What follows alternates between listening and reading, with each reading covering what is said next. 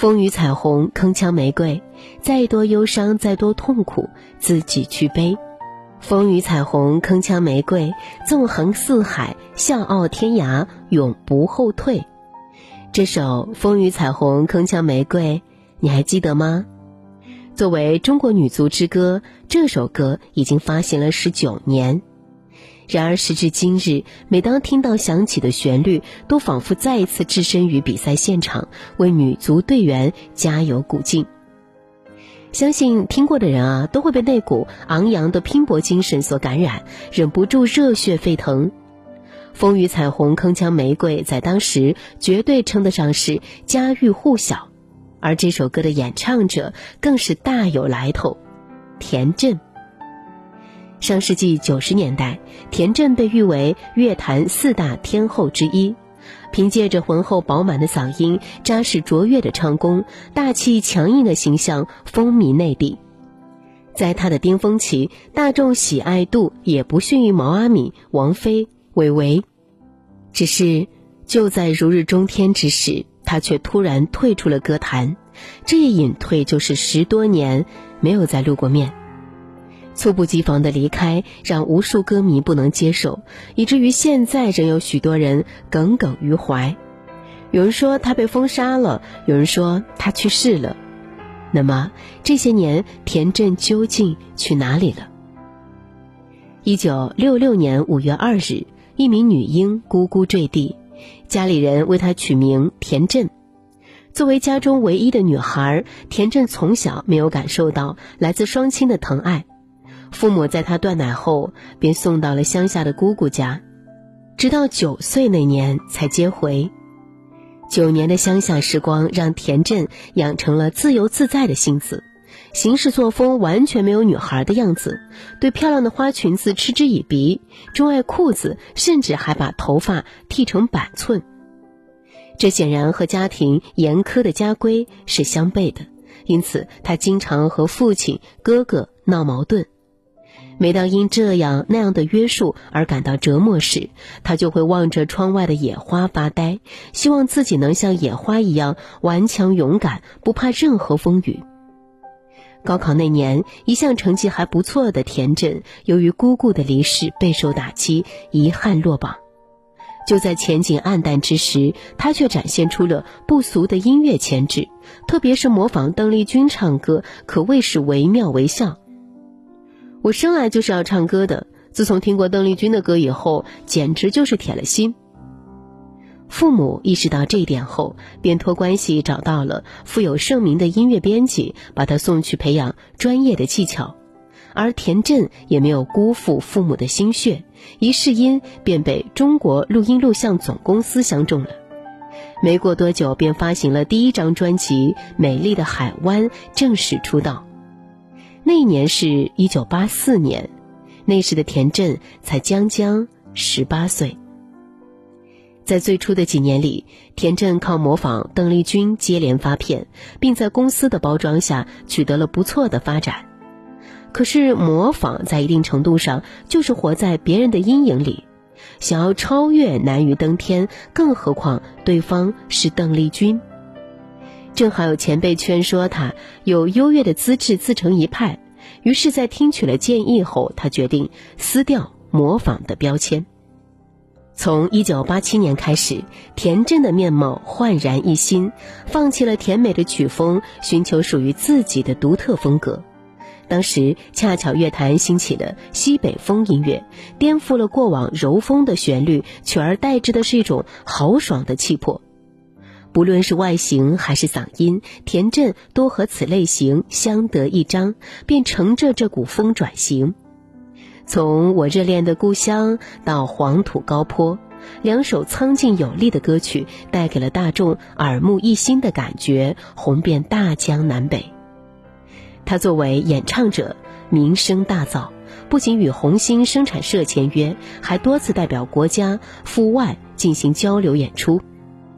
再到一九九六年复出，发布个人同名唱片《田震》，宣告田震迎来事业的巅峰。如今回看这张唱片，几乎每一首都是制作上乘的经典之作，尤其是许巍打造的那首《执着》，被先后翻唱过无数次，堪称华语歌坛的名曲之一。拥抱着你，Oh my baby，你看到我在流泪，是否爱你？让我伤悲，让我心碎。拥抱着你，Oh my baby，可你知道我无法后退，纵然是我苍白憔悴，伤痕累累。凭借着这张唱片，那一年的内地歌坛被称为“田震年”，田震顺势坐稳了天后之位。从那时起，田震便火得一发不可收拾，春晚、综艺、颁奖典礼，到处都能看见他的身影。恐怕很多人不知道，她是大陆第一个举办巡回演唱会的女歌手。再后来，她的名字飘到了很多地区，受邀出席各大音乐活动。而且难能可贵的是，不同于那些刻意融入当地风格的歌手，田震自始至终都坚持做自己。因为在他心中，自己是中国人，是土生土长的北京大妞，该坚持的东西必须要坚持。虽说外界赋予了各种头衔。但田震全然不在意。我当唱歌是一项事业，才不肯冒进，不肯敷衍。我唱歌不是为出名，而是因为爱。对他而言，唱歌是建立在热爱之上的事业，利益和名声不过都是虚的。除了音乐，我就没有在其他领域发展的想法。我不敢说音乐是我一生的事业，但我能说它是我生命的全部。十八岁出道，二十二岁走红，三十岁登顶。对于一个歌手而言，这样的成绩太过于梦幻。按照这般平步青云的势头，田震创造更大的辉煌是指日可待的事情。但一场风波的发生，让他成为口诛笔伐的对象。二零零一年，中国流行歌曲榜颁奖典礼在南京举行。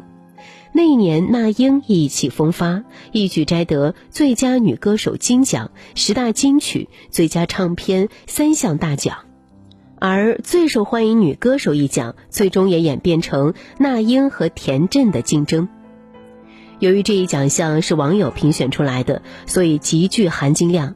根据投票结果，田震比那英多了四千票。只是颁奖仪式举行的当天，组委会以为田震无法到现场领奖，于是就把奖项颁给了那英。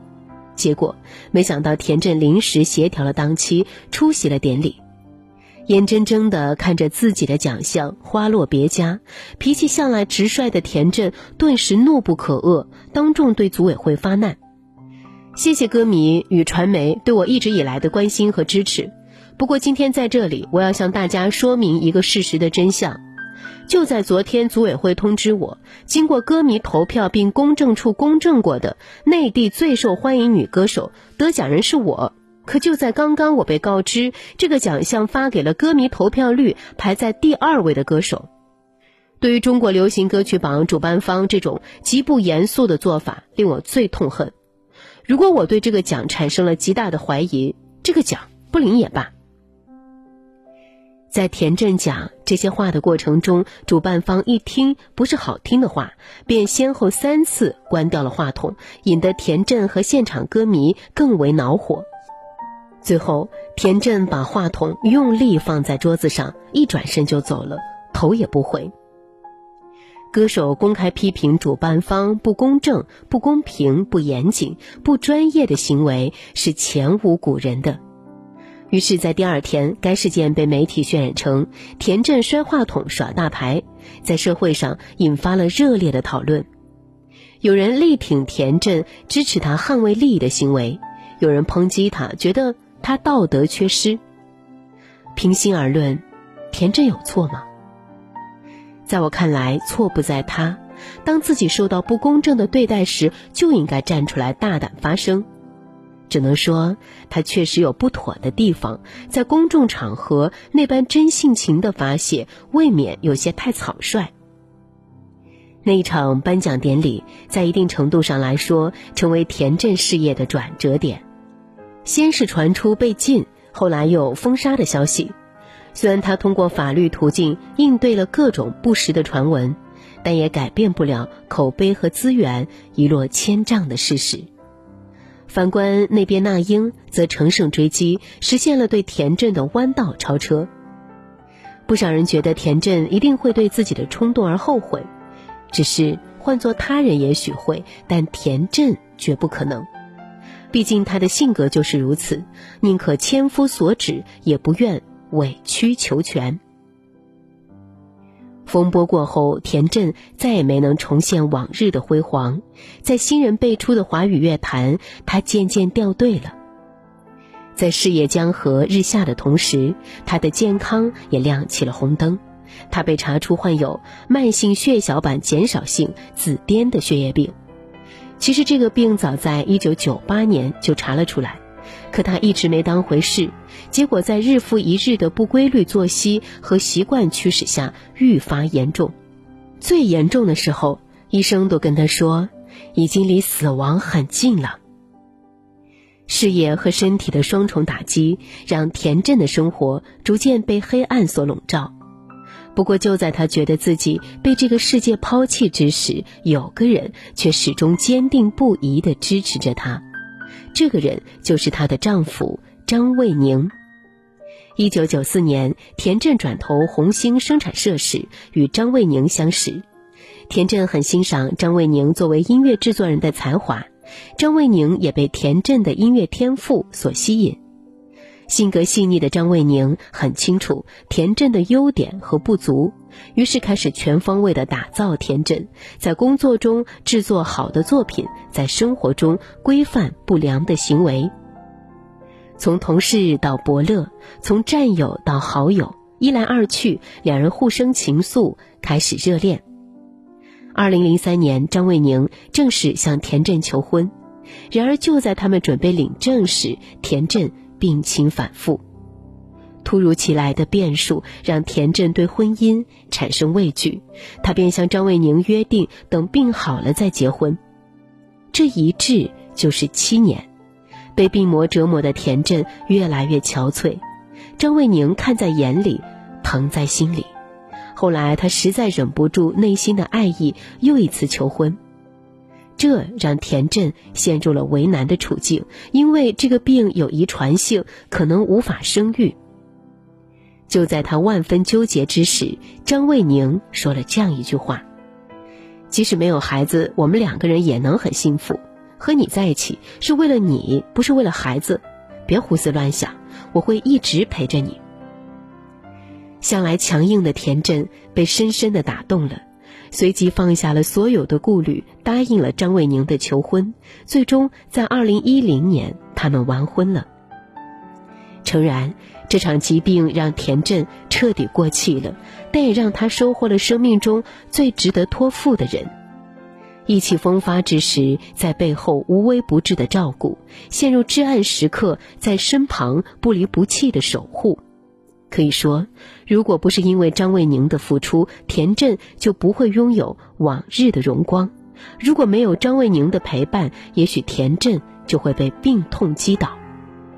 有夫如此，夫复何求？曾有人问过田震，是否担心被乐迷遗忘？他做出了这样的回答：“我要人们记住的是我的声音，我要他们用心，而不是用眼睛来记住我。”这样，我才会永远处于他们的观望中。确实如此，他虽不常出现在江湖，江湖却到处是他的传说。每当听到田震这个名字，便会想起那个纵横歌坛的天后；每当听到她的歌声，昔日霸气耀眼的模样便历历在目。最近几年，随着身体的不断好转，田震曾偶尔回到过大众的视野。虽然如今的他已然难以再掀起水花，但每次出现还是能勾起观众满满的回忆。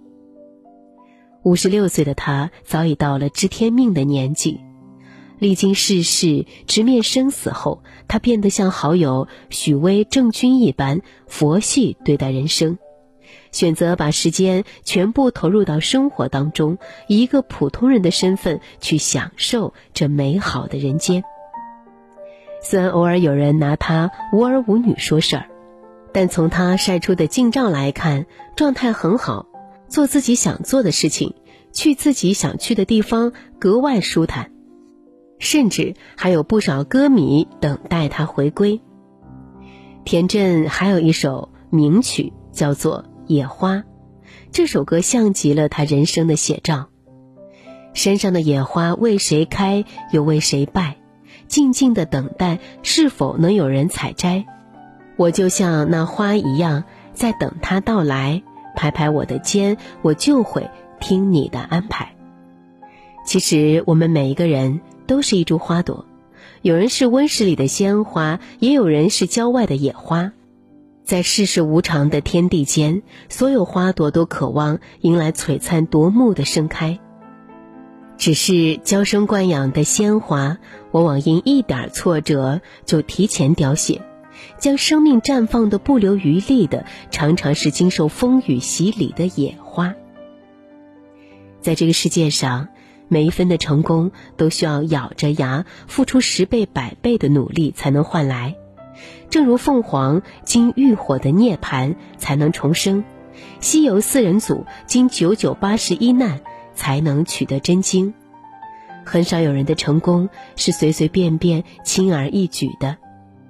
也许在成功的路上会有轻视的目光，有阻挠的叫嚷，有淡漠的态度，有冰冷的唾弃。